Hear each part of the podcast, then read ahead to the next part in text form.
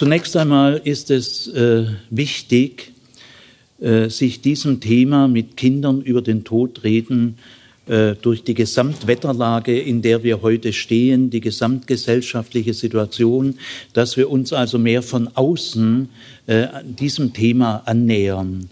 Also mein erster Aspekt wird sein, äh, welche Art von Todeserfahrung dominiert heute in der Industriegesellschaft? Wie haben sich die Todeserfahrungen gegenüber dem Altertum, dem Mittelalter äh, verändert, also auch gegenüber der Zeit, in der die biblischen Schriften entstanden sind? Weil diese Veränderungen sind sehr wichtig. In der modernen Industriegesellschaft hat sich die Todeserfahrung in den letzten 100, 150 Jahren äh, sehr tiefgreifend verändert und verändert sich noch. Und diese veränderten Erfahrungen führen zu veränderten Einstellungen des Menschen gegenüber dem Tod. Und diese veränderten Einstellungen sind wiederum für den christlichen Glauben sehr wichtig. Im christlichen Glauben geht es ja unter anderem sehr zentral um den Tod eines Menschen und dass Gott an ihm den Tod überwunden hat. Also Tod und Überwindung des Todes ist ein zentraler Aspekt im christlichen Glauben. Und wenn sich die Todeserfahrungen der Menschen ändern und ihre Einstellungen, dann bleibt es nicht ohne Folgen äh, für den christlichen Glauben. Ich will jetzt mal ganz knapp holzschnittartig diese Veränderungen skizzieren. Die Menschen des Altertums hatten sehr viel intensive Todeserfahrung. Und zwar Todeserfahrung einer Art, an der man reifen kann. Reifen können wir nur, wenn wir den Tod eines wichtigen, liebgewordenen Menschen miterleben über Wochen und Monate. Also dieser intensive äh, Sterbeerfahrung eines wichtigen Menschen, ohne den unser Leben ärmer wird, der löst viele äh, innere Prozesse in uns aus.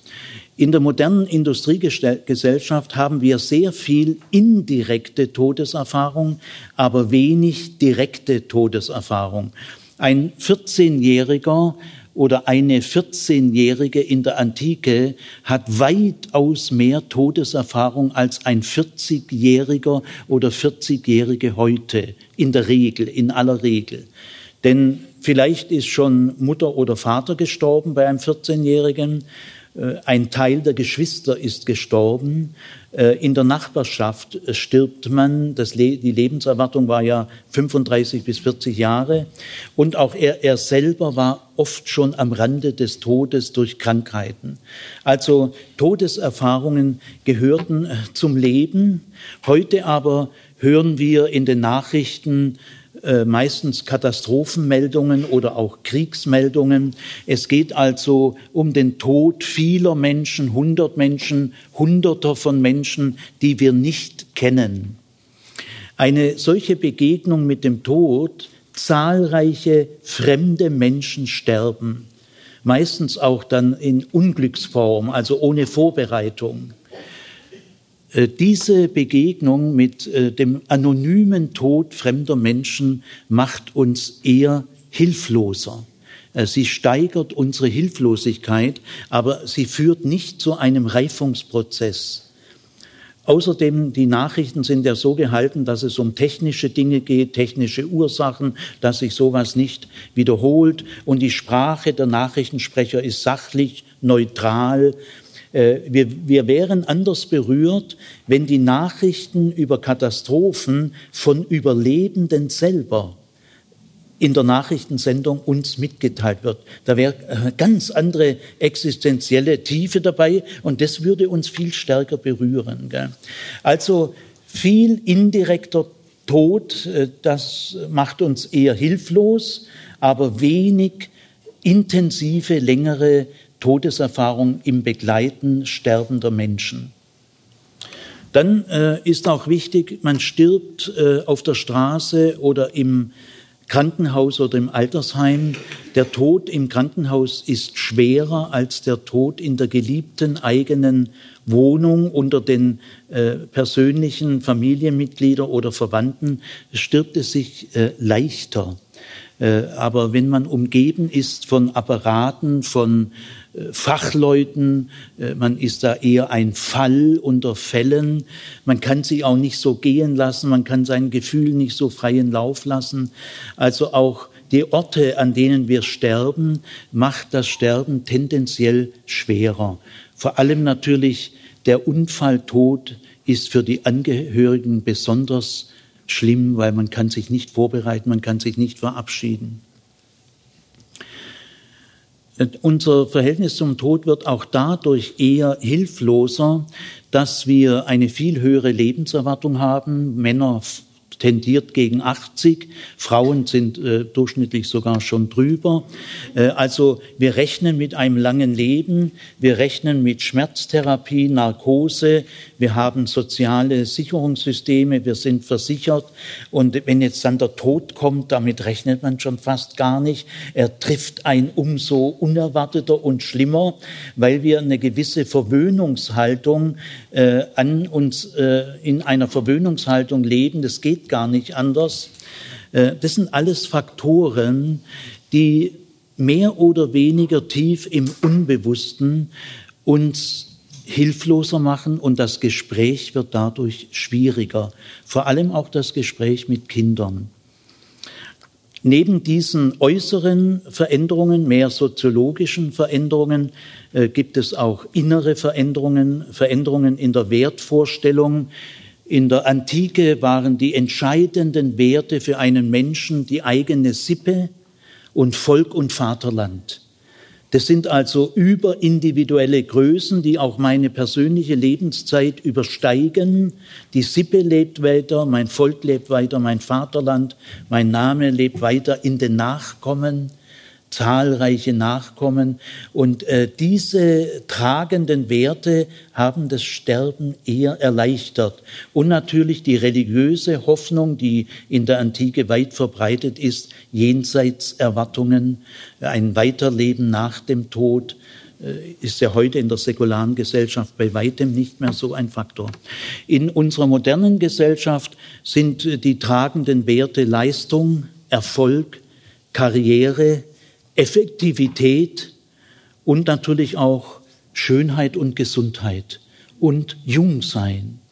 Und zu diesen Werten passt der Tod eigentlich gar nicht gut.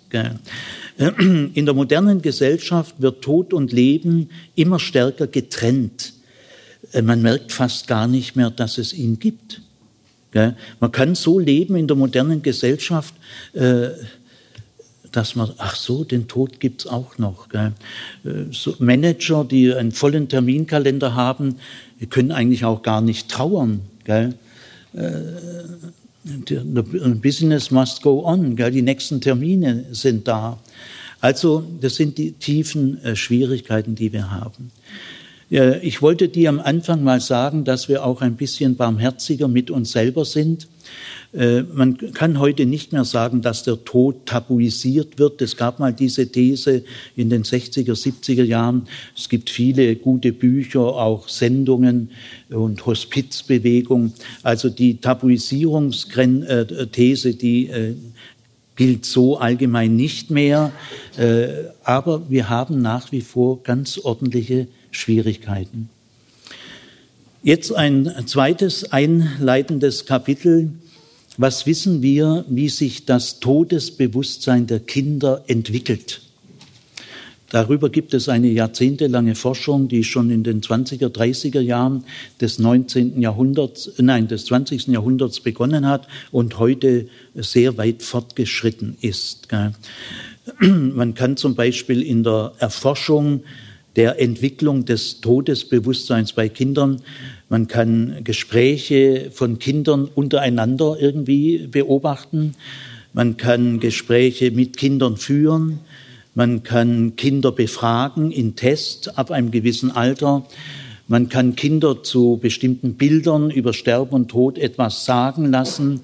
Äh, es gibt Kinderträume, die Kinder erzählen, die man auswerten kann. Also es gibt äh, unterschiedliche Möglichkeiten. Man kann auch Erwachsene fragen über ihre Erinnerungen aus der Kindheit. Also das sind so Quellen, gibt noch mehr, aus denen sich diese, diese Forschung speist. Ganz wichtig ist, äh, im Todesbewusstsein der Kinder gibt es zwei Faktoren. Den kognitiven Aspekt, also den rein denkerischen, informationsbezogenen Aspekt und den emotionalen Aspekt. Kinder können fragen, wie ist das, wenn man tot ist? Oder Mama, stirbst du auch? Oder mit solchen Fragen konfrontieren sie uns in Sekundenschnelle und dann ist es sehr wichtig, wie wir reagieren. Allein schon die Mimik oder wie wir atmen. Ob Kind merkt sofort, der Mama stockt ja bei der Frage schon der Atem. Also und dann natürlich unser Tonfall und wie wir antworten, gell, ist sehr wichtig für die weitere Entwicklung der Kinder. Also wenn Kinder fragen, wie ist das, wenn man tot ist, kann das zwei Ursachen haben. Eine Neugier der Kinder, die mehr auf dem sachlichen, sachlichen Ebene liegt, also Kinder fragen aus Informationsbedürfnis, oder Kinder haben Angst oder sind bedrückt. Also sie sind emotional in einer ganz anderen Haltung. Und das sollte man erstmal irgendwie deutlich rauskriegen. Meistens äh, versteht es sich von selbst, man merkt es ja. Aber wenn es nicht klar ist, fragt jetzt mein Kind mehr aus Sachinformationsgründen oder aus innerer Angefochtenheit dann kann man zum Beispiel sinngemäß sagen, ich will, keiner meiner äh, Sätze ist ein Rezept und ist als Rezept gedacht. Ich möchte euch nur anregen zum Nachdenken und zur eigenen Meinungsbildung. Also wenn ein Kind äh, fragt, äh, Mama, wie ist es, wenn man tot ist? Könnte die Mama zum Beispiel sagen, das ist eine wichtige Frage, eine gute Frage. Und wie kommst du denn auf die Frage? Also, dass man zurückfragt. Und dann wird man schon merken, fragt ein Kind aus sachlicher Neugier oder aus einer inneren Angst. Und je nachdem sollte man auch antworten. Also es gibt in der Entwicklung des Todesbewusstseins bei Kindern äh, die emotionale Seite und die kognitive Seite. Die hängen natürlich auch eng zusammen. Ich möchte nur ein paar Hinweise geben im Rahmen dieses einen Vortrags. Gell. Äh, das Todesbewusstsein der Kinder hat eigentlich drei äh, große Phasen. Einmal die Kinder unter drei oder manchmal auch unter vier, also äh, so im Alter von drei bis vier wird ein gewisser Übergang erreicht. Und dann äh, von drei bis vier bis zehn, ungefähr zehn, das kann man, äh, das ist nicht angeboren, dieses Bewusstsein, sondern das hängt stark von verschiedenen Faktoren ab, zum Beispiel welche Informationen ein Kind hat oder auch äh, darüber, welche Erfahrungen es schon gemacht hat, Tod eines geliebten Haustieres oder einer Oma. Es hängt aber auch von der Haltung der Erwachsenen ab in verschiedener Weise. Gell? Also die Entwicklung kann zügiger oder langsamer geschehen. Durch traumatische Erlebnisse kann sie sich stark verändern.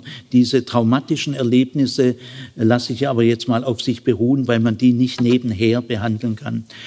Also im Allgemeinen haben jetzt, was den kognitiven Aspekt betrifft, Kinder unter drei oder auch unter vier noch kein Todesbegriff.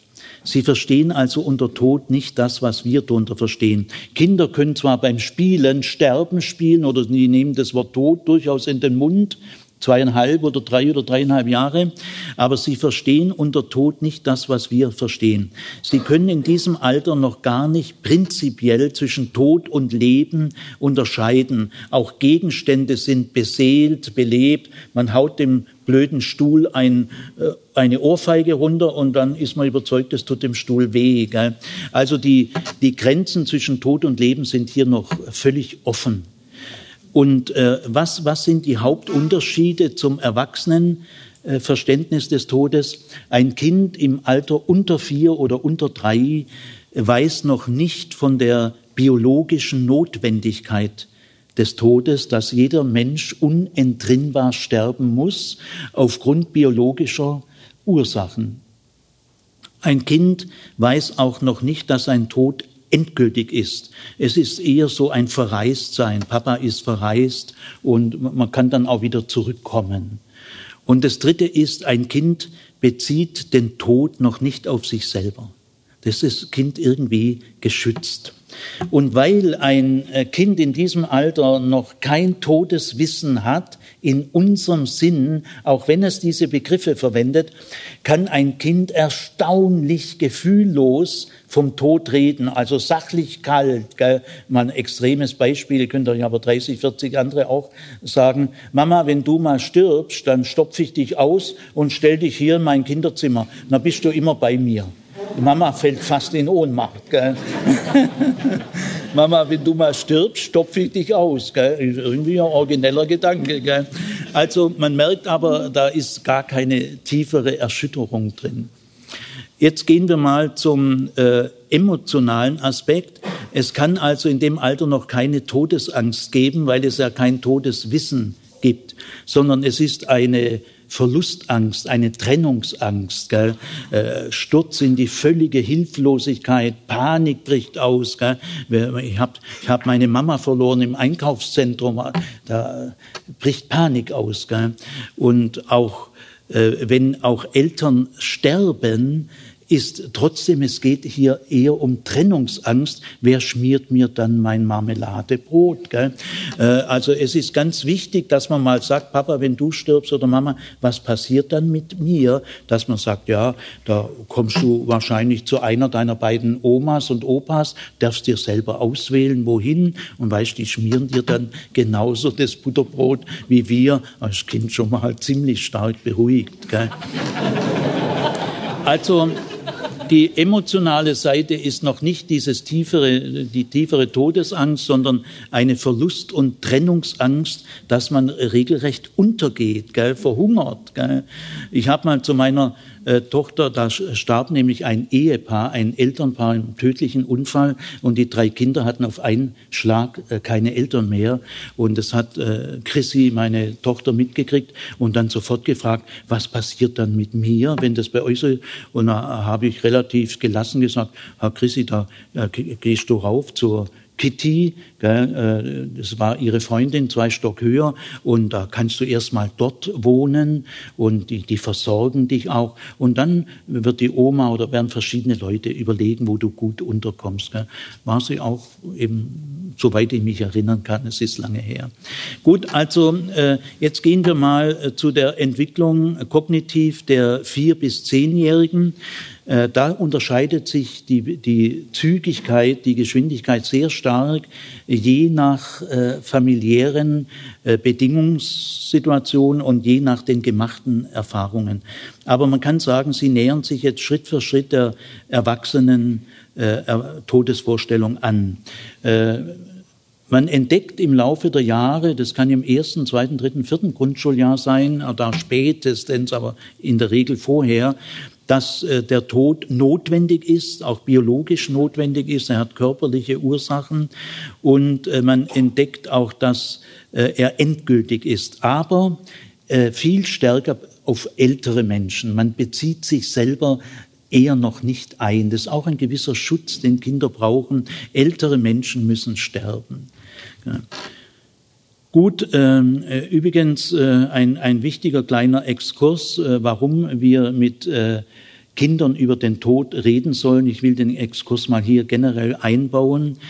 Ähm, Kinder haben noch wie alte Völker äh, eine andere Todesvorstellung, die erst allmählich äh, abgelöst wird. Die archaischen alten Völker äh, waren alle der Überzeugung, äh, dass man getötet wird. Also sie kannten ja noch keine Naturgesetze, keine biologischen Vorgänge, äh, sondern der Tod äh, wird personifiziert. Es gibt den Tod, der kommt an mich heran, der holt mich.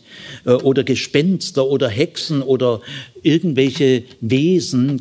Also der Tod ist etwas, der an mich herantritt und mich tötet. Also man stirbt nicht, man wird vom Tod getötet. Und dann kann man natürlich immer sterben. Äh, das ist ja willkürlich. Der Tod kann kommen, wann er will.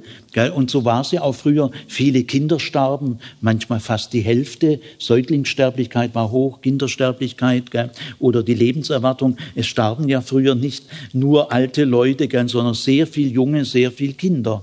Und daher äh, konnte, man, konnte sich die Vorstellung, man, man stirbt in der Regel, wenn man alt ist, sich nicht so stark ausprägen. Und bei Kindern müssen Sie mit eigenen Todestheorien rechnen. Wenn Sie wenig mit Kindern reden, basteln die sich ihre eigenen Vorstellungen und die sind oft viel niederdrückender. Also jedes Kind hat äh, von Kindesbeinen an stärker, sobald es eben äh, Todesbewusstsein stärker entwickelt, der Tod, es kommt jemand äh, und der holt mich, der tötet mich. Und das, dagegen kann man nur die Aufklärung setzen. Das wird auch nicht von heute auf morgen gehen, aber eben sagen, nein, nein, äh, der, du stirbst, weil du eine Blutvergiftung hattest, so eine Lungen, also ein Mensch stirbt, der hat, hat, hat bestimmte Gründe und kann an Alter sterben, aber meistens an einer Krankheit oder an einem Unglück. Gell? Aber es kommt niemand, der dich je, jederzeit holen kann. Das ist eine tiefe Entlastung für Kinder. Gut, äh, soweit mal ein äh, kleiner Ausflug äh, in äh, die Kinderpsychologie. Äh, äh, den Gedanken will ich hier vielleicht noch einbauen. wenn ein Kind stirbt in der Familie, sagen wir mal Eltern, drei Kinder, im, Alter, im, im, Kindesalter, also Grundschule, Kindergarten, eines der drei Kinder stirbt, die größte Aufgabe für Sie als Eltern sind die beiden überlebenden Kinder. Da müssen Sie höllisch aufpassen, weil natürlich die Trauer über das Gestorbene, dann redet Papa, Mama, Oma und Onkel immer nur von dem Verstorbenen und zeigen Bilder und die beiden betröppelten anderen sitzen daneben gell, und werden vernachlässigt. Gell. Also wenn ein Kind in der Familie stirbt, sind die wichtigsten Kinder die Überlebenden, dass sie sich denen widmen schon mit ihnen trauern, äh, nicht alleine trauern, die Trauer vor den Kindern verstecken, äh, das müssen sie gar nicht. In meinem Bekanntenkreis starb der Papa, die zwei Töchter waren zwölf und 14 Jahre alt und die Witwe jetzt hat mir erzählt, sie hat immer nur geweint in, in Räumen, wo die Kinder sie nicht sahen.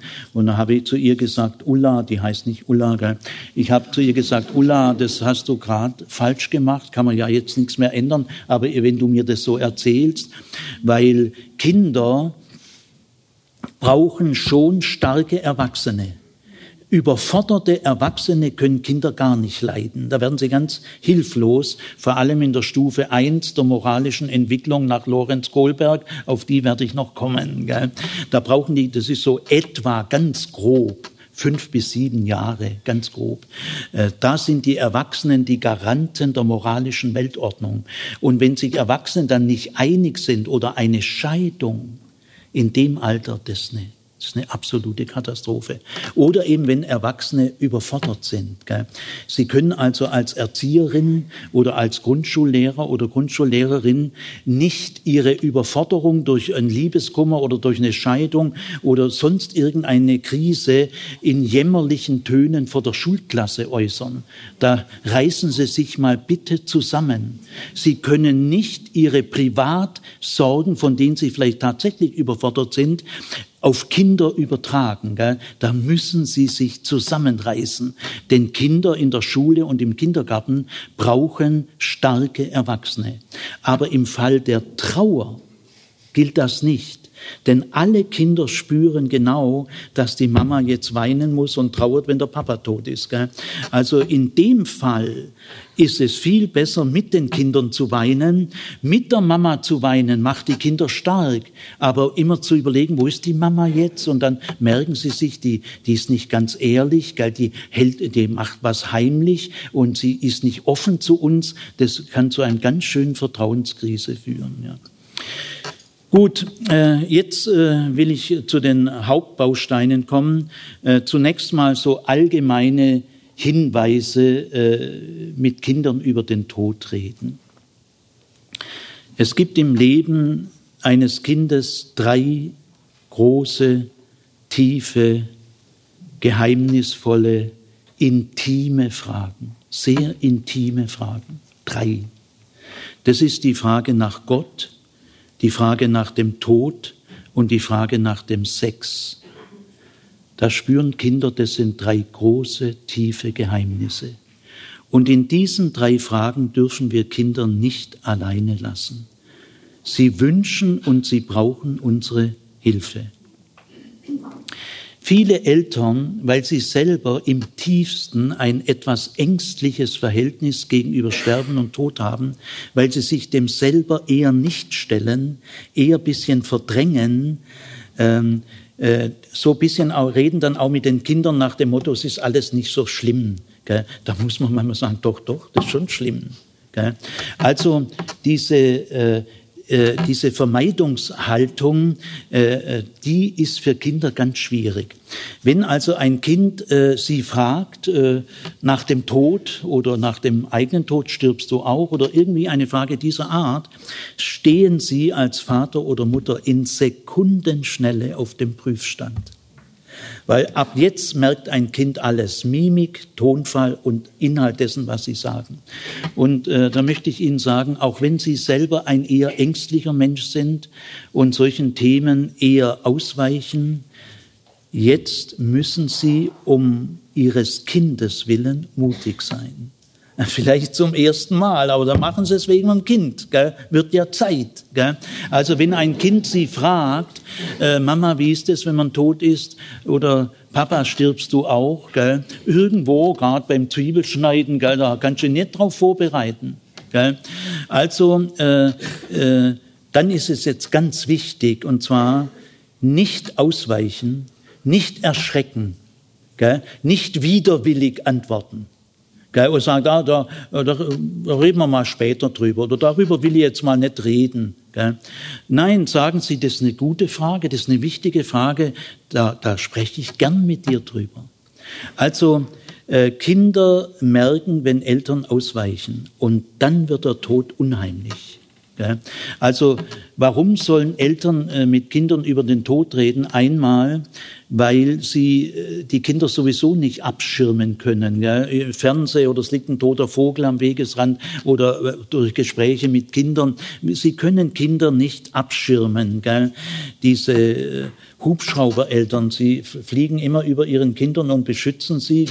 Das ist auf Dauer Kommt natürlich aufs Ausmaß an. Alles, was ich jetzt sage, ist immer das richtige Maß wichtig. Gell? Man kann alles übertreiben oder eben auch, es kann zu kurz kommen. Gell? Gut, also auf jeden Fall reißen Sie sich zusammen und sagen, das ist eine wichtige, äh, gute Frage, da können wir gleich drüber reden.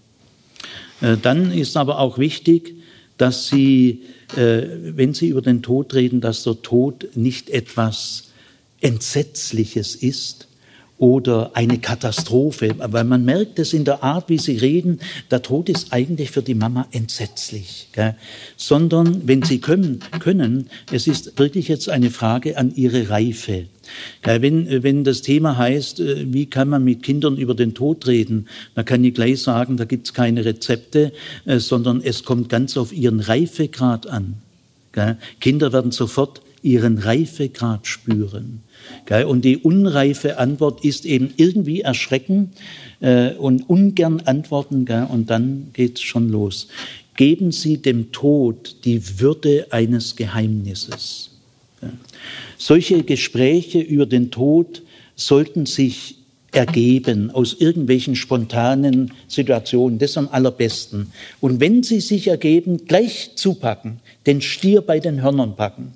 Äh, auch in der Schule ergeben sich die besten Gespräche zwischen Lehrer und Schülern über den Tod aus irgendwelchen Alltagsgründen. Äh, sie ergeben sich. Gell? Aber in der Schule gehört auch zur Verantwortung im Lehrplan, dass der Lehrplan einer Schule, da müssen wir mal die verschiedenen Bundesländer untersuchen, haben Sie im Grundschullehrplan einen Ort, mit Kindern über den Tod reden. In Baden-Württemberg war ich selber Mitglied der Lehrplankommission im Land Baden-Württemberg im Fach evangelische Religion. Und wir waren uns einig, äh, wir geben das in den Lehrplan als Wahleinheit. Also man kann Lehrer auch nicht zwingen. Aber die Gelegenheit sollte bestehen. Ein Teil der Lehrer macht es. Damals ist aber jetzt schon ein Weilchen her, es war noch 1994, haben wir festgestellt, in den anderen Lehrplänen der anderen Fächer gibt es keinen festen Ort für dieses Thema. Äh, da waren wir aber der Überzeugung, kein Kind sollte die Grundschule verlassen, ohne mal an einer Stelle im Frieden mit dem Lehrer, der Lehrerin sich mit diesem Thema beschäftigt zu haben. Wenn Sie so ein Thema vorhaben, schreiben Sie vorher den Eltern vier Wochen vorher oder so, dass Sie es vorhaben, auch einen Lerngang zum Friedhof äh, vorhaben, äh, dass die Eltern sich äußern können. Ich habe das mehrfach gemacht und hatte insofern Glück, äh, keine Eltern waren dagegen. Es ist schwer zu sagen, was macht man, wenn zwei, drei Eltern dagegen sind. Man kann ja nicht sagen, die zwei, drei Kinder bleiben dann daheim. Man müsste dann auf das Thema verzichten wohl. Aber ich habe diesen Fall so noch nicht erlebt und auch ein Lerngang zum Friedhof, dass die Kinder mal den Friedhof als erstes in Ruhe und Frieden betreten und nicht gleich bei einer Beerdigung. Wenn es geht, ist es also besser. Gehen Sie irgendwo mal an einem Friedhof vorbei und passt es, wird es nicht zu künstlich, dann sagen Sie, komm, wir gehen mal rein, ich zeige dir mal, das ist ein besonderer Garten, gell? man sagt Friedhof, gell? und dann hat das Kind Gelegenheit, Fragen zu stellen. Äh, was sollte man eigentlich Kindern sagen als Sachinformation, wenn sie mehr sachinteressiert fragen? Ähm, wichtig ist, alles, was Sie sagen, muss stimmen. Sie müssen einem Kind nicht alles sagen, die ganze Wahrheit, Verwesung oder auch Tod durch Verbrennung, dass sich jemand verbrennen lässt, ist heute ja wird immer häufiger. Ich habe da auch keine theologischen oder moralischen Probleme. Das, das ist eine komplexe Frage, die man gar nicht so ja, nein beantworten kann. Also es hat schon seine Gründe, dass der Tod durch Verbrennen häufiger gewünscht wird. Gell? Aber da würde ich Kindern von mir aus nicht zu, darauf zu sprechen kommen, weil für Kinder ist es sehr erschreckend. Oder auch Verwesung. Also sie müssen Kinder nicht mit allem belasten, sondern so weit antworten, dass die Wissbedürfnisse Bedürfnis der Kinder gesättigt ist, das merkt man ja, gell? Äh, genügt es dir oder willst du noch und so. Man merkt schon, wenn ein Kind zufrieden ist. Also sagen Sie auch einem Kind nichts, von dem Sie jetzt schon wissen, dass Sie es einmal werden zurücknehmen müssen. So Christkind und Weihnachtsmann und sowas. Sagen Sie einem Kind nichts, von dem Sie jetzt schon wissen, Sie werden es mal zurücknehmen müssen das äh, religionspädagogisch gar nicht gut. Also wir sagen einem Kind, je nach, das müssen Sie selber als Elternerzieherin kennen ja Ihre Kinder, äh, wir sagen, dass ein Mensch, wenn er stirbt, dass er gewaschen wird, dass er ein letztes Kleid bekommt, dass er in, die meisten Bundesländer sagen Leichenschauhaus, dass er in einem Haus äh, noch zwei, drei Tage, vier Tage aufbewahrt wird. Und dann äh, wird, kommt eine Feier, die Verwandten kommen, auch andere Bekannte und Freunde. Und man geht dann im Friedhof äh, zu einem Grab, das erklärt man kurz, ohne äh, sachlich. Und dass einfach klar ist, es ist genügend tief. Und der äh, Tote liegt in einem Sarg, das beschreibt man kurz. Und dann wird er da in das Grab gelegt, man singt Lieder und ein Pfarrer oder ein anderer Beerdigungsredner Redner hält eine Ansprache und äh, dann ist sehr wichtig zu sagen, wenn man tot ist, friert, friert man nicht. Man hat auch keine Schmerzen.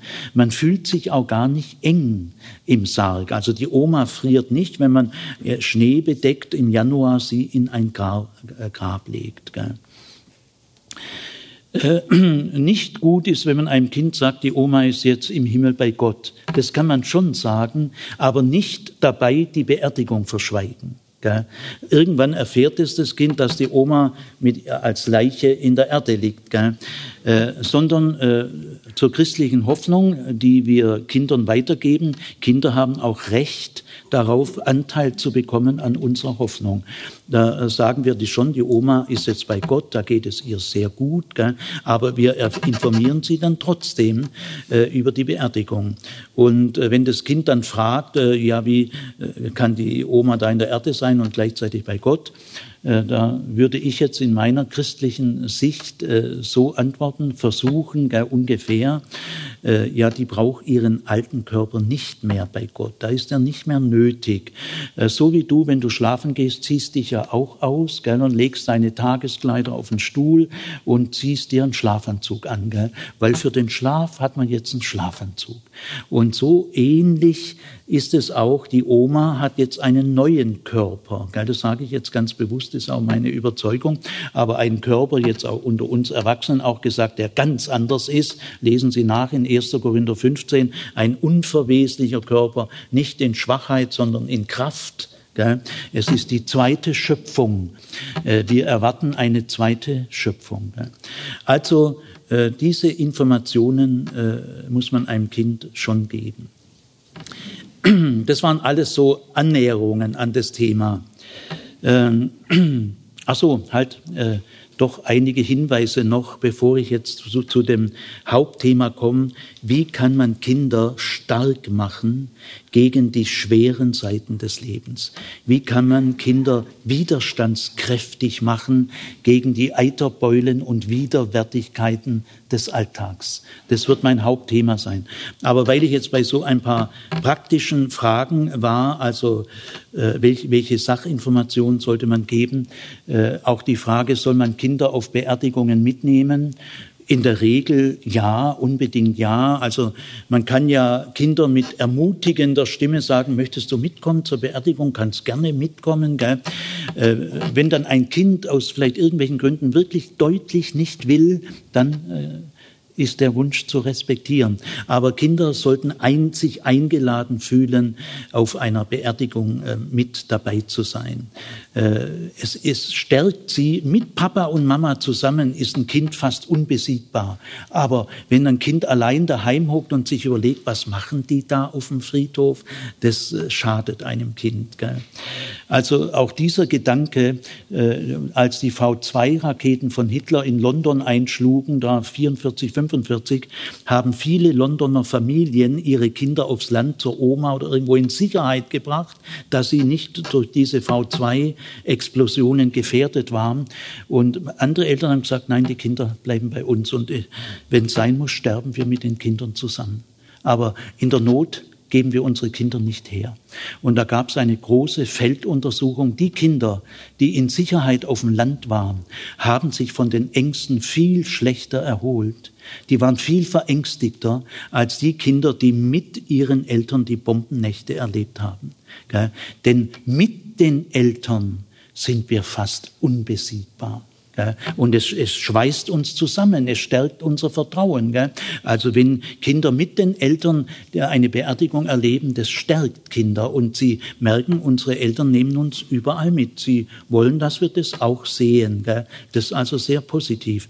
Es sei denn, dass der Todesfall sehr tragisch ist, also ein früher Lawinentod eines 17-Jährigen oder ein Suizid. Also wenn man äh, ziemlich sicher erwarten kann, dass selbst Erwachsene bei der Beerdigung zusammenbrechen und die Fassung verlieren, da würde ich Kinder eher nicht äh, mitnehmen. Auch die Frage, willst du dich noch von der Oma verabschieden? Äh, immer mutig sein. Die mutigen Lösungen sind in der Regel besser wie die ängstlichen. Die ängstlichen Vermeidungshaltungen stärken die Angst und äh, treiben Eltern und Kinder auseinander. Ja, wenn Kinder kommen, kann es ruhig mitgehen. Also die sterbende Oma, wenn sie äh, gefasst ist und nicht schwer durch Schmerzen stöhnt, äh, besuchen wir noch die sterbende Oma in den letzten zwei, drei Lebenstagen und auch im Leichenschauhaus, wenn man noch einmal den Toten sieht, wenn er friedlich da liegt und nicht entstellt ist, kann man Kinder auch sagen, wenn du willst, wir gehen jetzt noch einmal zur Oma und verabschieden uns. Gell? Gut, also äh, im Regelfall mutig sein, der Zusammenhalt der Generationen ist äh, kostbar. Jetzt, äh, wie können wir Kinder stark machen gegen die schweren Seiten des Lebens? Das ist die eigentliche Frage. Äh, wenn mich äh, Studierende oder andere Leute hin und wieder gefragt haben, Herr Zimmer, wie redet man mit Kindern über den Tod, gell? dann denke ich über die Frage, das habe ich nicht gleich so gesagt, das könnte ja unhöflich wirken. Gell? Aber jetzt mal grundsätzlich überlegt, äh, es geht eigentlich nicht in erster Linie um die Frage, wie rede ich mit Kindern über den Tod. Das ist meistens schon viel zu spät. Sondern die Weichen werden Monate und Jahre vorher gestellt. Wenn ich vorher über Monate und, Defizit, äh, und Jahre gewisse Defizite, gewisses Vermeidungsverhalten, dann äh, kann ich Ihnen jetzt nicht sagen, macht es so und so und dann wird's richtig. Gell? Also äh, wir müssen ein Gespür dafür entwickeln, äh, die Entscheidungen fallen viel früher. Jetzt will ich mal drei der wichtigen Voraussetzungsfelder kurz beschreiben. Äh, wenn wir in diesen Feldern äh, pädagogisch verantwortlich gut handeln, äh, ergeben sich die Gespräche über den Tod viel leichter und wir profitieren schon von diesen Voraussetzungen dann sehr stark. Das erste ist, Kindern in der ganzen Kindheit keine heile Welt vorgaukeln.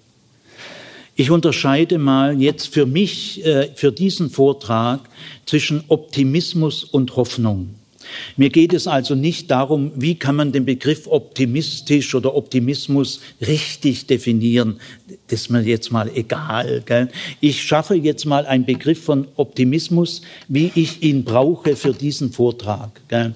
Ob der für alle zutrifft, ist jetzt mal zweitrangig. Ich möchte einfach was klären und dazu benutze ich diesen Begriff. Gell? Also Optimismus ist für mich etwas Seichtes. Äh, es ist erkauft durch selektive Wahrnehmung, durch Wegschauen. Ich verdränge bestimmte Dinge. Gell? Also deswegen will ich jetzt mal sagen, Optimismus ist seicht, Hoffnung ist tief. Das ist ein großer Qualitätsunterschied. Also wir wollen in Kindern eine tiefe, lebendige Hoffnung fördern, soweit wir das in unserer Verantwortung liegt. Gell? Mir hat mal eine 60-jährige Frau immer noch bildhübsch, gell? sehr gute Tennisspielerin. Also ich war auch nicht ganz schlecht, als ich noch sehen konnte, habe aber gegen sie regelmäßig verloren. Und da war ich 40 und die war 60. Gell? Hat da immer noch Seniorenturniere gespielt und so. Gut, also diese 60-jährige bildhübsche Frau sagte zu mir, Herr Zimmer, ich will so lang wie möglich jung bleiben. Und äh, ich konzentriere mich auf die schönen Seiten des Lebens. Für die widerwärtigen, blöden Seiten ist mir die Zeit zu schade. Da will ich mich gar nicht arg damit beschäftigen. So eine Haltung bezeichne ich als optimistisch. Also das meine ich jetzt mal. Gell?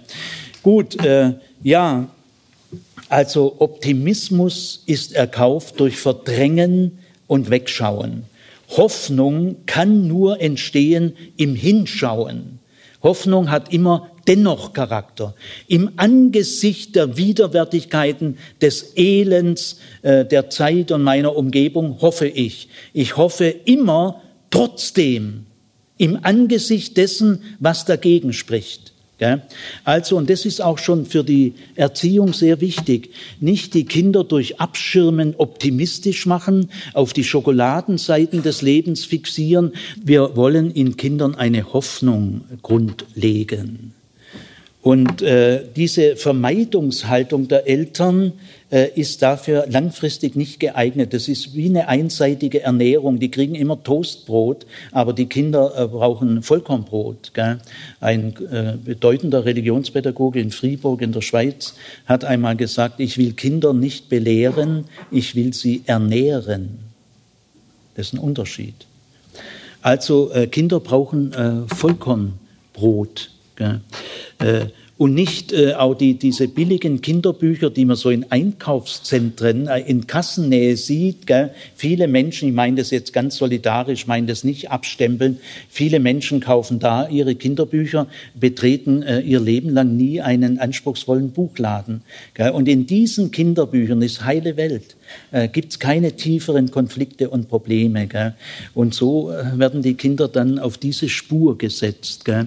Ganz andere Qualität hat es, wenn Janusz Korczak, der große polnische, jüdisch-polnische Pädagoge, sagt, jedes Kind hat sein Recht auf den eigenen Tod.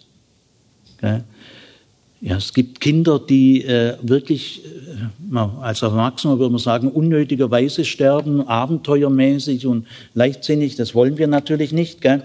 Aber da war Janusz Korczak in der Leiter des Waisenhauses, wo 200 jüdische Vollwaisen gewohnt haben, die in rattenverseuchten Klos sind, die gewöhnt gewesen, Messerstechereien und da kam es auch mal hin und wieder zum Tod gell, in diesem wilden Haus. Gell. Und da sagt der Janus Korczak, äh, ein Kind hat auch ein Recht auf seinen eigenen Tod. Gell. Das kann die Mama gar nicht steuern. Gell. Was es im Leben alles gibt. Gell. Ein Kind hat ein Recht auf Selbstverteidigung, hat es natürlich auch. Gell. Also äh, das Leben ist nicht einfach. Das Leben ist äh, gekennzeichnet durch einen tiefen Zwiespalt Habt ihr vielleicht auch schon gemerkt, auf der einen Seite das Leben ist wunderschön und auf der anderen Seite das Leben ist furchtbar schwer. Das sind die beiden Seiten des Lebens. Und die wird ein, wird ein Kind kennenlernen. Natürlich erstmal gemäßigt, schon klar. Aber grundsätzlich ist es wichtig, das Leben ist nicht einfach. Trotzdem ist es lohnend. Ja. Märchen zum Beispiel wollen das Leben nicht einfacher machen, als es ist. Und obwohl sie Vollkornbrot geben und den großen Zwiespalt des Lebens bewusst machen, äh, machen sie es doch so, dass Kinder nicht erdrückt werden, äh, sondern ermutigt. Und das, das ist die Kunst. Also nicht wenige Märchen beginnen mit dem Tod oder mit dem, mit dem Tod der Mutter oder des Vaters und mit den quälenden Problemen in der Zeit danach. Das sind Märchen, ganz anders als die billigen Kinderbücher im Einkaufsmarkt. Ich war mal in der Schweiz, hatte Kontakt mit Schweizer Nonnen, die äh, in der Kinderarbeit sich äh, engagieren, im Kindergartenalter, in der Grundschule. Und mir hat mal eine 80-jährige Nonne gesagt, Bruder Siegfried, war, fühlte ich mich sehr geehrt. Äh, Bruder Siegfried, Weißt du, wenn früher mal ein Kind zu mir kam, dessen Mutter im Sterben liegt oder gestorben ist oder Vater oder Geschwister, dann habe ich immer sehr stark betont, ich bete für dich. Ich werde jetzt für dich beten. Und dann sagt sie mir beim Essen, das mache ich heute nicht mehr. Natürlich bete ich immer noch für solche Kinder, aber meistens sage ich es denen gar nicht. Also es ist kein Thema jetzt in dem Gespräch, sondern ich sage Kindern in so einem Fall, weiß, also Schwäbisch hat ich nicht gesprochen, gell, Schweizerdeutsch. Ich übertrage das spontan ins Schwäbische. Äh, weiß, du hast jetzt eine schwere Zeit vor dir. Äh, wahrscheinlich Jahre. Gell. Du musst jetzt sehr tapfer sein. Aber äh, wenn du, du wirst viel weinen und du wirst viel traurig sein. Aber wenn man lange Zeit sehr traurig war, dann geht die Traurigkeit langsam weg. Zwischenbemerkung von mir, Trauer geht nur weg durch Trauern und durch nichts anderes. Auch christlicher Trost darf nicht das Trauern behindern. Also du hast jetzt eine schwere Zeit vor dir, äh, Jahre, du musst jetzt sehr tapfer sein, du wirst viel weinen und traurig sein. Aber ich sag dir, eines Tages wird die Trauer weggehen.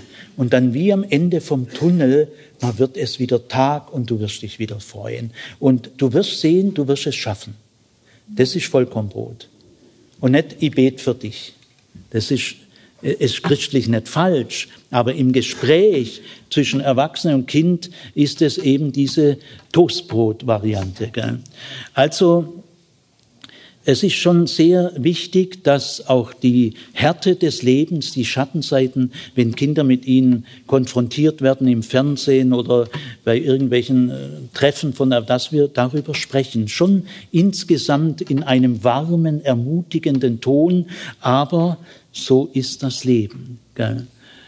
Kann, ich, kann ich auch als Kind sterben? Würde ich sagen, du kannst schon, möglich ist es schon, aber es ist sehr unwahrscheinlich, du brauchst keine Angst davor haben. Du hast keinen Grund, dich da zu ängstigen. Aber wenn ein Kind fragt, können Kinder auch sterben? Ja, ja. Kann ich auch sterben? Ja. Aber du brauchst trotzdem nicht ängstlich sein, weil das ist sehr unwahrscheinlich. Gell? Brauchst dich mit dem Gedanken jetzt nicht abquälen, das ist unnötig. Also äh, für Kinder, wenn Kinder stark werden wollen, sind Helden sehr wichtig. Kinder brauchen Helden. Äh, was ist ein Held? Ein Held ist ein Mensch, dem niemand hilft. Der muss sich selber helfen. Und ein Held hat kein Selbstmitleid. Das hat er nicht. Also, äh, wenn äh, Kind äh, auf einen Helden trifft, der ganz alleine ist und das alleine meistert, das stärkt Kinder ungemein, weil Kinder lesen dann, wenn, das in einer Erzählung ist oder wie immer, dass es sowas gibt und dass man so etwas kann. Und da steckt eine bestimmte Ansteckungskraft für die Kinder drin. Gell? Also Kinder brauchen Helden. Also in der ersten Klasse bei uns in Baden-Württemberg gibt es eine Geschichte von Pumpkin. Äh, Pumpkin, es war einmal ein Land, äh, ein weites, schönes Land, überall Wüste, wohin die Augen auch schaute. Wüste und Sandberge, Sandtäler. Und mitten in dieser Wüste, da war ein Teich und an diesem Teich, da lebte ein Tier, ganz allein. Es war ein Pumpkin. Also ich will jetzt nicht das Ganze erzählen, aber ein bisschen streifen. Äh, ja, und dieses Pumpkin war wirklich ein reizendes Tier mit großen dunklen Augen und einem Scheitel bei den Haaren. Und jeden Tag ging es an den Teich, schaute nach, ob der Scheitel noch richtig sitzt und ob es noch so aussieht wie gestern. Und dann war das Pumpkin ganz zufrieden. Ab und zu fraß es ein bisschen Sand und ab und zu trank es ein bisschen Wasser. So bescheiden war das Tier, unzufrieden. Und wenn es spielte, da machte es sich leichter und ließ sich vom Wind hinaufwehen an den blauen Himmel. Und da stand es dann wie ein Zeppelin. Aber niemand war da, der gesagt hat, was, solche Sachen kannst du? Es war auch keine Mama da, die gesagt hat, jetzt komm wieder runter, marsch ins Bett. Nein, das Pumping war ganz allein. Und nur wenn es genug gespielt hatte, machte es sich wieder schwerer und dann segelte es mit dem Wind langsam wieder auf den Boden runter. Und eines Tages spürte spürte das Pumpkin, heute ist ein besonderer Tag. Und es war ganz aufgeregt. Es ging zum See, schaute nach, ob es noch so aussieht wie gestern und ob der Scheitel noch gerade und ordentlich war. Aber das war alles in Ordnung. Aber trotzdem, heute war alles anders. Es ging auf und ab und hin und her. Und plötzlich wusste das Pumpkin, was geschehen wird. Es machte sich wieder ein bisschen leichter und ließ sich vom Wind hinaufwehen an den blauen Himmel. Aber jetzt stand es dort nicht wie ein Zeppelin, sondern es ließ sich von dem Wind hinwegwehen in die Ferne. Es war neugierig auf die Ferne, auf die Dinge, die es noch nie gesehen hatte. Und das Pumpkin war nicht ängstlich. Es ließ sich, kann man Musik jetzt so äh, Synthesizer-Musik einschalten. Macht mal die Augen zu, erste Klasse, die Kinder vergessen die Geschichte nie wieder. Äh, der See war schon ziemlich weit weg, wird bald verschwunden sein, aber das Pumpkin war neugierig auf die Ferne und nicht ängstlich. Und jetzt braucht ein Kind ein gutes Ende. Äh, und da sah es auf einmal unter sich eine wunderschöne Landschaft. Und da wusste, spürte das Pumpkin, hier will ich wohnen. Es machte sich schwer und segelte herunter. Also ist eine Kurzfassung. Gell? Und dann lässt man die Kinder erzählen, wo, wo bist du gelandet? Jedes Kind erzählt woanders, gell? unter einer Brücke und weiß wo. Und äh, dann sagt man auch, dann sagt man auch, malt mal das Pumpkin. Es wusste ja nur äh, große schwarze Augen und einen Scheitel. Also mehr war nicht bekannt. Gell? Im Englischen heißt ja Pumpkin Kürbis, aber das Wissen spielt da keine Rolle. Das wissen die Kinder ja auch nicht. Gell? Und dann malt jedes Kind sein Pumpkin. Dann zieht man eine Wäscheleine durch den Schulraum und jedes Kind kann an der Wäscheklammer das Bild aufmachen. Und dann macht man eine Prozession. Wir gucken alle die Pumpkins an und äh, man darf auch Fragen stellen an den Maler und so. Und so spürt jedes Kind seine einzigartige Fantasie. Ich bin einmalig und meine Fantasie auch. Aber das Pumpkin ist ein Held. Denn es lebt ohne Papa und Mama und ist zufrieden und hat, äh, ist neugierig auf die Ferne. Das ist Vollkornbrot. Ja. Gut, also Kinder brauchen Helden. Dann ist auch wichtig, äh, wenn man, also ich bin immer noch bei dem ersten Punkt, keine heile Welt vorgaukeln. Es ist wichtig, dass man sich äh, als Erwachsener aktiv den unangenehmen Schattenseiten des Lebens aktiv stellt. Das spüren Kinder. Äh, mein Papa packt den Stier bei den Hörnern. Der weicht nicht aus, der spricht die Dinge an. Gell? Der ruft jemand an, wenn es Probleme gibt und erklärt die Sachen. Gell?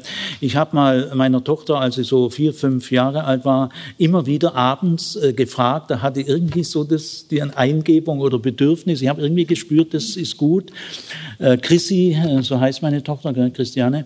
Chrissy, äh, also war immer beim zu Bett gehen. Gell? Haben wir gebetet, ein schönes Bilderbuch angeguckt und dann habe ich gesagt, äh, Chrissy, äh, hast du irgendwelche Sorgen? Bedrückt dich irgendwas, kannst ruhig erzählen.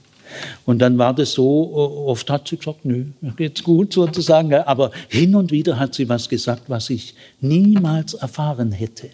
Und durch diese Stimmung war sie motiviert, es auszusprechen und musste es nicht da bei sich behalten. Kinder haben ja auch ein Bedürfnis, sich mitzuteilen und sich anzuvertrauen.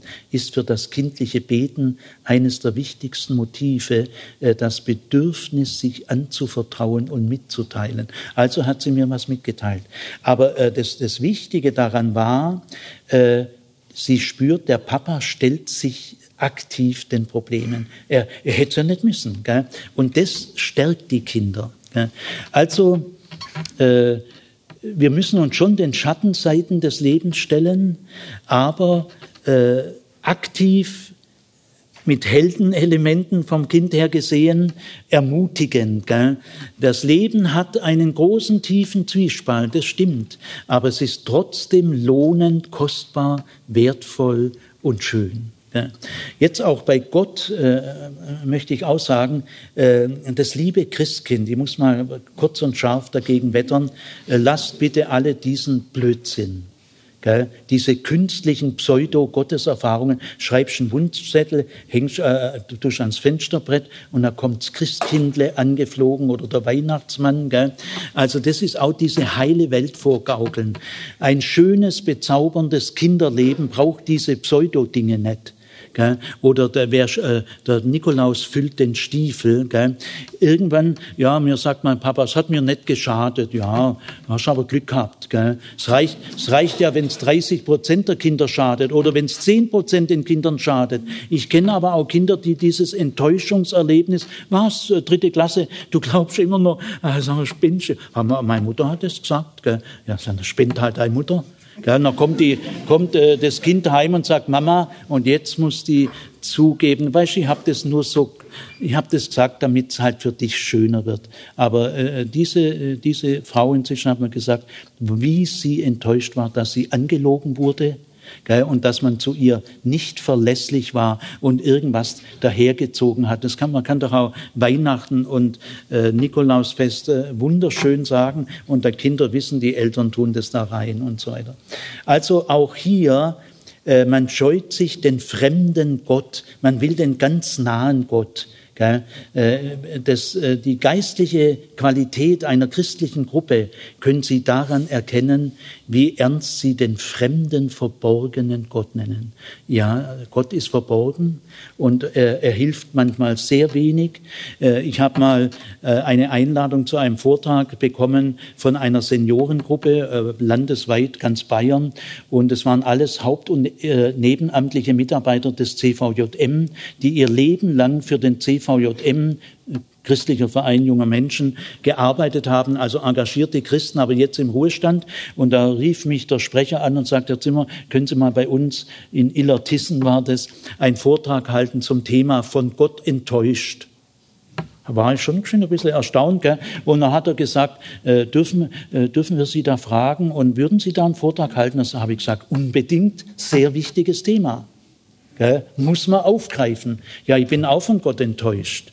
In vielfacher Hinsicht weiß er auch. Ich glaube aber trotzdem an ihn. Gell? Aber ich habe schon manche Enttäuschungsfurche äh, in meiner Psyche äh, drin. Gell? Und sagt, äh, rede mir bloß nicht ein, dass ihr nicht auch schon oft enttäuscht wart von Gott.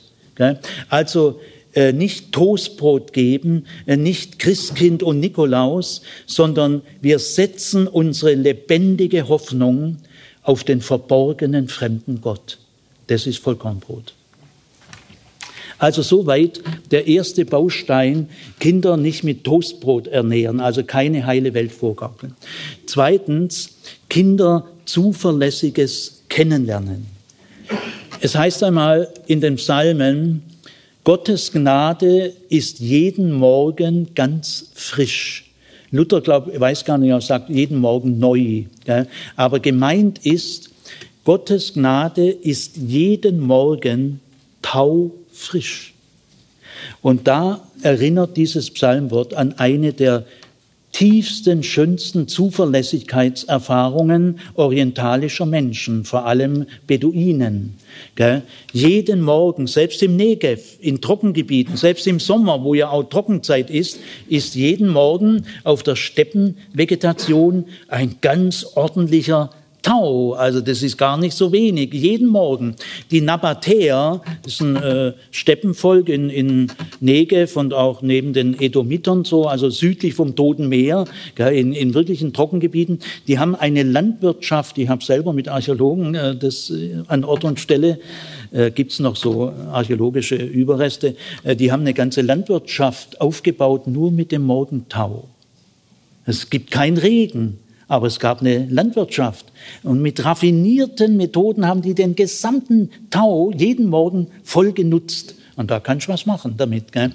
Und also äh, äh, Gottes Gnade ist jeden Morgen taufrisch, ist eine der schönsten Zuverlässigkeitserfahrungen der Nabatäer. Jeden Morgen ist Tau auf den Steppenhalmen. Gell? Wie schön, das ist eine Zuverlässigkeit. Äh, Kinder müssen tiefe Zuverlässigkeitserfahrungen machen. Ich will mal ein paar Beispiele sagen. Die Jahreszeiten sind ganz zuverlässig. Gell? Das heißt mal in der Bibel, 1. Mose 8, äh, im Schlussbereich der Sintflutgeschichte, äh, solange die Erde besteht, wird nicht aufhören äh, Hitze und Kälte, Sommer und Winter, Saat und Ernte. Das ist eine Zuverlässigkeit. Die Jahreszeiten. Man kann mit Kindern drüber meditieren, Lieder singen, Tänze machen. Wie schön, dass es einen Frühling gibt und der Sommer und der Herbst und der Winter. Es wäre doch wirklich schade, wenn es bloß eine Jahreszeit gäbe. Gell? Gut, die Jahreszeiten sind ja je nach Kontinente ja auch verschieden. Aber äh, dieser Rhythmus der Jahreszeiten hängt ja mit der Sonne, mit dem Umlauf zusammen. Äh, seit es Menschen gibt, seit es die Erde gibt, es gibt immer Frühjahr, Sommer, Herbst und Winter. Äh, selbst der schlimmste Diktator, der böseste Mensch kann daran nichts ändern. Und dahinter steckt die Zuverlässigkeit Gottes. Nehmen wir mal die Zuverlässigkeit der Tageszeiten. Immer so ein Morgen, wo man gehend und aufsteht, frühstückt. Gell? Der Mittag, der Abend, äh, wird man müde. Gell? Überhaupt das Licht, jeden Morgen wird es Licht. Die Sonne vergisst nie aufzugehen, nicht an einem einzigen Tag. Kannst dich drauf verlassen. Und auch die schlimmen Menschen, die, die schlimmsten äh, äh, Verbrecher äh, können daran nichts ändern. Es gibt in der Schöpfung so zuverlässige Dinge, die der Mensch äh, nicht kaputt machen kann. Ich habe immer wieder erlebt, da geht ein Leuchten durch die Gesichter der Kinder. Oder nehmen wir die Erde macht ja einen Riesenweg um die Sonne. Ich weiß nicht, wie viele Millionen äh, Kilometer in einer Mordsgeschwindigkeit. Sie braucht dazu ein Jahr. Aber wisst ihr, die Umlaufzeit der Erde um die Sonne, diese Riesenstrecke, schwankt zwischen den Jahren um weniger als eine Hundertstel Sekunde. Die Umlaufzeit der Erde schwankt weniger wie eine Hundertstel Sekunde. Könnt ihr euch das vorstellen? Das ist zuverlässig. Oder nehmen wir, die Erde hat auch den richtigen Abstand zur Sonne, gerade so, dass es, dass es für uns gut ist. Gell? Oder nehmen wir das Festland, das Festland. Wie schreien Matrosen, wenn die seebrüchig sind, Land, Land. Gell? Kannst du dir mal vorstellen, monatelang durch sumpfiges Gelände zu warten und dann hast du endlich ein Festland. Da kannst du aber, da kannst du das mal schätzen dass wir Festland haben. Die Erde ist fest gegründet. Du kannst dich mit einer Schulklasse, mit Kindern einfach mal auf den Boden legen. Die Erde, die Erde ist ruhig, stabil. Sie trägt dich, sie trägt mich, sie trägt uns alle. Das ist zuverlässig. Die Erde ist fest gegründet. Stell dir mal vor, die Erde würde sich schubweise vorwärts bewegen oder der Neigungswinkel der Erde würde etwas eiern Da hättest du aber ganz anderen Lebensstil und eine ganz andere Lebensphilosophie. Also mit, mit Kindern meditativ, fantasiemäßig äh, äh, erschließen, was steckt da an Glücksmomenten drin. Die Naturgesetze mit ihrer Zuverlässigkeit, sie haben für christliche Wahrnehmung, haben die Naturgesetze ihre Zuverlässigkeit nicht aus sich selber, sondern sie haben sie von Gott, dem Zuverlässigen. Ja. Also solche Zuverlässigkeit in Liedern besungen, in schönen Kinderbüchern, in Erzählungen, Gedichten gefeiert, getanzt, dass das, das ist ein reiches, bezauberndes Kinderleben. Da brauchst kein Christkind. Gell? Es gibt so viel tausendmal Besseres. Gell? Die orientalischen Menschen waren immer unter dem Himmel. Sie hatten immer Augenkontakt jeden Tag zum Himmel und zwar zum ganzen Himmel. Ich sehe ja in Ludwigsburg in den Stadtstraßen immer nur zwischen den Häuserzeilen einen Ausschnitt. Ja, und äh, die Schönheit und Zuverlässigkeit des Kosmos, der Planetenbewegungen, die krachen nie zusammen. Der Kosmos bricht nicht in sich zusammen. Da ist irgendwas enorm zuverlässig.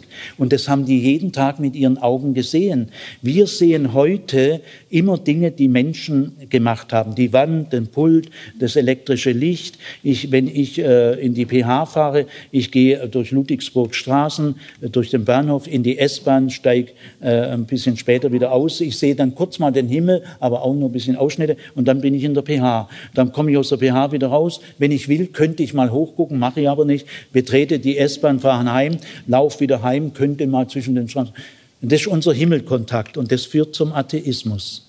Gell? Weil die Menschen der Antike täglich einen Augenkontakt zum Himmel hatten und das sahen, was er gemacht hat und die Zuverlässigkeit, in der er arbeitet. Seine Erfahrung der Zuverlässigkeit.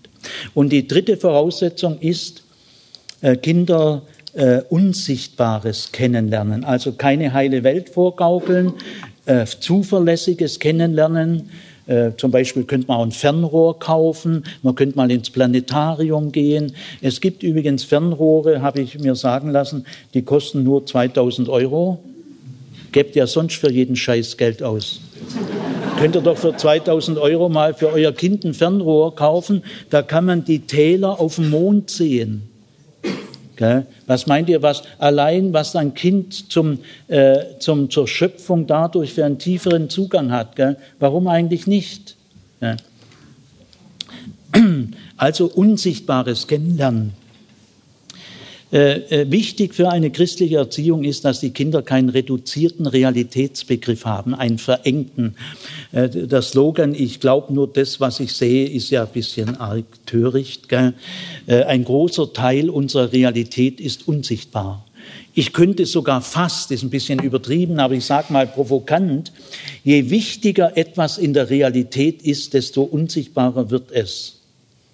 Ich sage euch mal ein paar Beispiele äh, Zeit, Raum und Erdgravitation. Es gibt, äh, niemand hat Raum gesehen. Natürlich ist ein Raum, aber Raum an sich kann man nicht sehen. Zeit sieht man nur an den Wirkungen, Alterungsprozess, aber niemand sieht die Zeit. Niemand sieht die Erdanziehungen. Das ist die, die härteste, wichtigste Realität, dass wir auf dem Stuhl hier sitzen und dass alle Gegenstände runterfallen und das Wasser runterfließt. Das ist alles Sache der Erdanziehungskraft. Aber die Erdanziehung selber, man sieht natürlich, die, der Fußball fällt wieder runter und so weiter, aber keiner sieht die Erdgravitation, der elektrische Strom, äh, die Gedanken, die Liebe. Hat schon jemand mal die Liebe gesehen? Mein Ich. Ich glaube schon, dass ich ein Ich habe, aber ich habe es noch nicht gesehen. Ich glaube gar nicht, dass man sehen kann. Ja, die Luft. Also, wenn man das mit Kindern meditiert, dann gehen Kinder mit der Unsichtbar Gottes, Unsichtbarkeit Gottes anders um. Und auch wenn man sagt, die Oma ist jetzt unsichtbar bei Gott im Himmel. Also rechtzeitig, immer wieder in vielen Übungen Kinder bewusst sensibilisieren, aufmerksam machen. Äh, Unsichtbares ist sehr wichtig. Ein großer Teil unserer Realität ist unsichtbar. Diese drei Dinge, also keine heile Welt vorgaukeln, Vollkornbrot, Chateausbrot, zuverlässiges Kennenlernen und unsichtbares Kennenlernen. Das sind die drei Voraussetzungsfelder, bevor wir mit Kindern über den Tod reden. Jetzt, äh, wenn wir hier auf diesem Mutterboden Monate und Jahre lang gut gesät haben, äh, jetzt können wir mit Kindern über den Tod reden. Wir können Kinder, soweit es in unserer Macht steht, äh, in ihnen eine lebendige, feste Hoffnung fördern. Das können wir. Hoffnung ist nicht Vermutung und Hoffnung ist nicht optimistisch sondern Hoffnung ist eine feste Zuversicht. Paulus sagt in Römer 8, ich bin gewiss, dass weder Gegenwärtiges noch Zukünftiges, weder Engel noch Mächte, weder Hohes noch Tiefes und überhaupt keine andere Kraft und Macht uns von der Liebe Gottes trennen können. Ja, ich bin gewiss. Also darum geht es und das ist möglich. Gell? Diese Gewissheit, die ist angefochten und Zweifel sind auch wichtig. Zweifel sind normal, werden wir noch äh, wahrscheinlich hören. Gell? Zweifel sind nicht Sünde und Zweifel sind nicht Unglaube, sondern Zweifel sind sehr produktiv. Äh, ist völlig normal. Ich zweifle auch und ich habe auch Anfechtungen. Und wer nicht richtig zweifeln kann und will, der kann auch nicht richtig glauben. Das hängt zusammen. Denn der Glaube ist immer angefochten. Wir glauben ja trotzdem. Ah, du lieber Zweifel, bist auch mal wieder da, komm doch rein, grüß Gott, lieber Zweifel, ich weich dir nicht aus, gell, aber ich will dir ins Angesicht sagen, ich glaube trotzdem. Ja. So muss man mit dem Zweifel umgehen. Gell. Gut, ähm, also die Jenseitsvorstellung, jetzt äh, komme ich theologisch inhaltlich, äh, die Jenseitsvorstellungen der Völker und auch vieler heutiger Menschen sind dadurch gekennzeichnet, dass das Jenseits sehr ähnlich ist wie das Diesseits. Da gibt es auch Landschaften, da gibt es auch Musik, äh, da gibt es auch Farben und da gibt es auch soziale Unterschiede. Also ist alles irgendwie ähnlich wie hier, aber es ist alles irgendwie schöner. Das ist das Typische an den Jenseitsvorstellungen der Völker. Das Jenseits ist, ist, ziemlich ähnlich wie hier. Man merkt, dass es vom Irdischen her konstruiert ist, dass die Fantasie äh, vom Irdischen her den Maßstab genommen hat. Aber es ist alles eben besser und schöner. Das Essen schmeckt besser, der Sex ist besser und, und so weiter. Also das Jenseits ist die Vervollkommnung des Diesseits. Mit diesen Jenseitsträumen sollten wir Kinder nicht äh, belästigen und belasten. Wir können hier auch als Christen nicht mitmachen. Äh, für uns äh, ist die Vorstellung die Auferstehung der Toten und Auferstehung der Toten in eine ganz andere Welt, in eine zweite Schöpfung, in der überhaupt keine Naturgesetze mehr gelten, wie wir sie kennen. Gell? Mir, zu mir hat mal ein äh, Chefarzt, der auch Professor war, gesagt, Herr Zimmer, kommen, kommen Sie mir bloß nicht mit Auferstehung, äh, ich bin Wissenschaftler. Also Wiederbelebung einer Leiche, äh, das, das geht nicht, Herr Zimmer. Also kommen Sie mir nicht mit Blödsinn. Und dann habe ich geantwortet, Herr Kollege, ich entnehme Ihren eigenen Worten, dass Sie noch niemals bisher wirklich kom äh, kompetent aufgeklärt worden sind. Denn die Auferstehung Jesu hat überhaupt nichts, 0,0 mit einer Wiederbelebung einer Leiche zu tun. Ja, denn eine Wiederbelebung einer Leiche, das wäre eine Durchbrechung eines Naturgesetzes. Aber die Auferweckung Jesu durchbricht überhaupt kein Naturgesetz. Sie ist der Übergang in eine andere Schöpfung, in der es überhaupt keine Naturgesetze mehr unserer Art gibt und auch Zeit und Raum nicht mehr. Und wenn wir Gott eine erste Schöpfung zutrauen, gibt es ja eigentlich keinen Grund, dass wir ihm nicht eine zweite zutrauen, wo es eben ganz anders ist. Aber äh, die Auferweckung Jesu ist die Auferweckung in ein neues, anderes Leben, das Zeit und Raum nicht mehr unterliegt, der Vergänglichkeit nicht mehr unterliegt. Man muss keine Nahrung mehr zu sich nehmen. Äh, man hat keine Gehirnströme mehr und keine Verdauung. Es ist völlig anders. Gell? Ja, er ist ein bisschen dann vorsichtiger geworden. Er hat irgendwie gemerkt, dass er das doch ein bisschen zu leichtfertig gesagt hat. Äh, wir glauben auch nicht an eine Unsterblichkeit der Seele, wie Platon und viele andere. Das ist eine griechische Vorstellung, dass der Mensch eine Seele hat, Psyche, kommt Psychologie her, und ein Leib. Und der Leib ist was Minderwertiges. Bei Platon ist der Leib noch am besten beim Kopf. Der Kopf ist das Edelste. Herz geht noch, ist aber auch schon so blutig und so. Gell? Aber alles unterhalb vom Herz ist Bebe. Äh, also animalisch. Gell? Bumsen tun die Tiere auch. Da muss man ja nicht Mensch sein. Gell? Also Bei Platon ist ganz klar ein Dualismus, wertvolle Seele, minderwertiger Leib. Im Tod verlässt die Seele das Gefängnis des Leibes. Die Seele selber wird vom Tod gar nicht erreicht, gar nicht angekratzt. Die war auch vorher schon irgendwo. Gell? Und jetzt äh, ist, sie, ist, die Seele froh, sie ist den Leib endlich los und jetzt äh, und sie ist unsterblich. Das hat also mit dem christlichen Glauben gar nichts zu tun. Äh, ich glaube auch nicht an ein Weiterleben nach dem Tod, so wie weiter wie, wie bisher. Nein, ich glaube an ein ganz anderes Leben, an die Welt der, der Auferstehung der Toten bei Gott. Gell? Gut, jetzt ist also das erstmal so wichtig, so für uns auf der Erwachsenenebene zur Klärung. Jetzt ist es sehr wichtig, mache ich die Kinder neugierig auf den Himmel, auf das Jenseits, weil das so schöne Farben sind und äh, das ist ja völlig atheistisch. Äh, sehr viel Jenseitsglaube ist völlig egoistisch. Da, darüber geht's mir besser wie hier. Ja, das will ja jeder. Gell? Und da hat so schöne, da ist der Sex besser und da sind die Farben besser und das Essen schmeckt besser und da gibt's keine Armut mehr, sondern Reichtum oder was alles. Gell? Ja, das hat doch nichts mit Gott zu, hat doch gar nichts mit Gott zu tun. Gell? Sondern, jetzt sage ich mal, die christliche Hoffnung, Paulus sagt, wir werden bei Gott sein alle Zeit. Oder Jesus sagt, Johannes 14, ich gehe in meines Vaters Haus in viele Wohnungen und ich komme wieder, um euch zu mir zu nehmen. Und jetzt, damit wo ich bin, auch ihr seid. Also Jesus schildert jetzt nicht detailreich diesen Ort, äh, sondern das Entscheidende ist seine persönliche Nähe. Äh, Gott ist unser Himmel. Wir freuen uns nicht auf den Himmel, wir freuen uns auf Gott. Gott ist unser Jenseits, sagt Bonhoeffer. Also wir freuen uns nicht auf irgendwelche super äh, Luxus- und Schönheitsdinge im Jenseits. Nein, wir freuen uns bei Gott zu sein. Also auch das ist Kindern gegenüber. Wir werden dann bei Gott sein. Und Gott muss natürlich dann ein sehr liebevoller, spannender Abenteuer, äh, das muss spannend, da geht die, da kracht's da drüben. Gell? Also man braucht ein entsprechendes Gottesbild, damit man nicht gähnt, oh, ich muss jetzt bei Gott sein. Gell? Gut. Dann äh, will ich äh, drei äh, biblische Hoffnungsbilder nennen. Also was wir nicht machen können, ein Wissen vom Jenseits vorgaukeln, das wir nicht haben. Auch die Hoffnungstexte des Neuen Testaments liegen nicht auf der Ebene der Hellseherei. Äh, der Tod ist eine Grenze, die wir nicht durchschreiten können durch Fantasie vorher. Äh, trotzdem können wir nicht einfach sagen, das weiß niemand, wir wissen es nicht. Äh, wie ein Vater mal gesagt hat, das weiß sowieso niemand, wie es nach nach dem Tod weitergeht, das weiß keiner. Dann geht der Fünfjährige oder Siebenjährige ganz enttäuscht weg. Meine Tochter hat mich auch mal gefragt, äh, Papa, wie ist es denn so im Himmel nach dem Tod? Gell?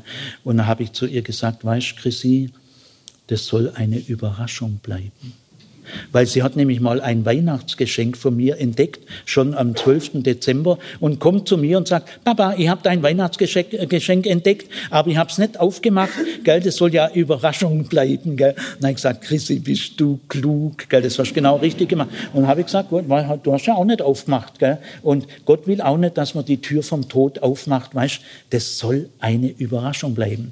Da gebe ich mein Nichtwissen auch zu, aber verheißungsvoll, nicht läppisch. Aber es gibt drei Hoffnungsbilder in, äh, in der Bibel, die wir wirklich verwenden können. Sie haben einen gewissen Anhalt an der irdischen Erfahrung, aber berechtigt nach christlicher Überzeugung, aber vertiefen es in symbolische. Die will ich kurz nennen. Einmal Haus, Wohnung und Wohnen. In meines Vaters Haus sind viele Wohnungen. Äh, viele solche Bibelstellen gibt es. Und Kinder spüren bei einer Wohnung, draußen ist die, die Welt, da kann es äh, gefährlich werden. Und dann renne ich zur Haustür, mache die Haustür hinter mir zu und dann bin ich daheim. Gell? Also Kinder haben dieses behagliche Geborgenheitsgefühl und sie wissen, das Schönste in der Wohnung sind die Eltern. Gell? Was, was, es liegt nicht in erster Linie an die Möbel. Gell? Also Wohnung, da ist Heimat, Personal, nicht lokal, zumindest in erster Linie. Gell? Und wir, äh, wir sollen so eine personale Hoffnung wecken. Gell? Und das ist eine Wohnung, da wirst du nicht mehr gekündigt, da müssen wir keine Miete zahlen. Gell? Äh, der Mensch wird wieder wohnen. Wohnen ist ein tiefes Urwort der Menschheit. Wir werden im Himmel nicht vagabundieren und irgendwie uns verflüchtigen. Wir werden wohnen. In einer Wohnung. Und das ist angemessen. Zweitens, ein Fest. Äh, wir, wir erwarten, dass wir bei Gott sind und dass das ein festlichen Charakter haben wird.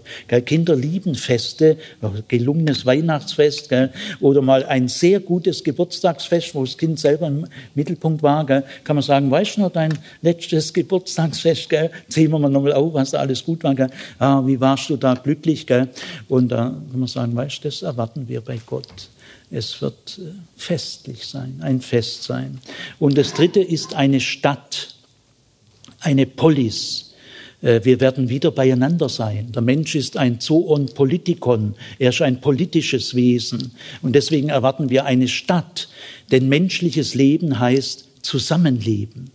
Wir werden dort nicht als isolierte Atome irgendwie oder uns auflösen, sondern wir sind Pilgrime, die ihr Ziel kennen, äh, jene Stadt, die er erbaut hat. Und natürlich nicht mal jetzt diese Detailbeschreibungen, himmlisches Jerusalem, die taugen für Kinder nichts, diese Edelsteine, Gold und Perlentore und so weiter, gell, hat schon auch seinen Sinn, aber taugt nicht für Kindererziehung. Gell. Aber Stadt an sich heißt, wir werden kommunikative Wesen bleiben. Wir sind gesellige Wesen. Wir werden wieder an einem Ort, den Gott sich ausgedacht hat, gestaltet hat. Wir werden politische Wesen bleiben. Zusammen sein. Sein heißt Zusammensein. Gut, und als letztes, damit will ich schließen, was bedeutet Ewigkeit? Das Wort Ewigkeit, was die Bibel darunter versteht, ist fast unbekannt. Ich habe die Erfahrung gemacht, also wenn ich auch gefragt habe, 80 äh, PH-Studierende im Seminar, kein einziger hat es gewusst, obwohl die ja auch Theologie studieren. Gell. Äh, das haben es dann gelernt, aber sie haben es nicht gewusst. Gell. Und auch in der Kirchenbevölkerung glaube ich, soweit ich das jetzt so sagen kann, es ist weitgehend unbekannt. Ewigkeit hat nichts zu tun mit langer Dauer, mit einer langen Zeit. Das ist völlig falsche Vorstellung.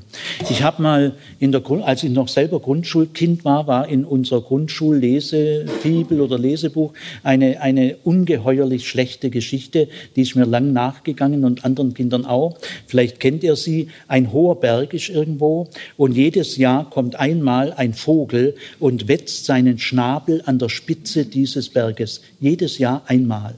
Und wenn er den ganzen Berg abgewetzt haben wird, ist eine Sekunde der Ewigkeit verstrichen. Ich meine, da wird's einem Angst, was mache ich die ganze Zeit im Himmel? Also Ewigkeit ist keine Quantität, überhaupt nicht, sondern eine Qualität. Ewigkeit hat gar nichts mit Zeit zu tun, sondern in der Bibel gibt es entweder Zeit oder Ewigkeit. Beides nicht. Also es geht in der Ewigkeit um Lebensqualität, nicht um eine äh, Zeitstrecke, überhaupt nicht, sondern Ewigkeit meint ein unbeschädigtes Leben, ein unverletztes. Wie bist du beschädigt, wie bist du verletzt, wie bin ich beschädigt und verletzt? Gott aber ist nicht beschädigt. Gott ist kein verletztes Wesen. Und wir werden in der Ewigkeit ein Leben führen unbeschädigt und unverletzt, erfüllt.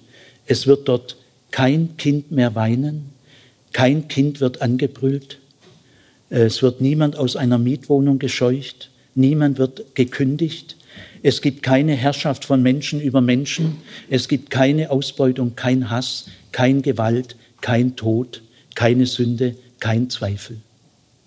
Das ist Ewigkeit.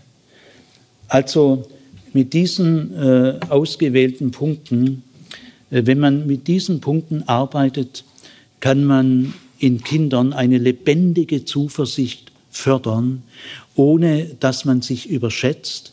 Wir können über die Zukunft keine Lehre entwickeln. Wir können über die Zukunft als Christen nicht so reden wie über die Vergangenheit, denn wir wissen über die Vergangenheit immer tausendmal mehr wie über die Zukunft. Wir sind keine Hellseher. Also wir können über die Zukunft eigentlich letztlich überhaupt nicht lehren. Ist eine Überschätzung. Aber was wir können, ist in einer lebendigen Zuversicht leben und in Kindern eine lebendige Hoffnung wecken. Ich will schließen, weil ich die Bedeutung Jesu auch wenigstens erwähnen will, aber wir haben ja noch Zeit.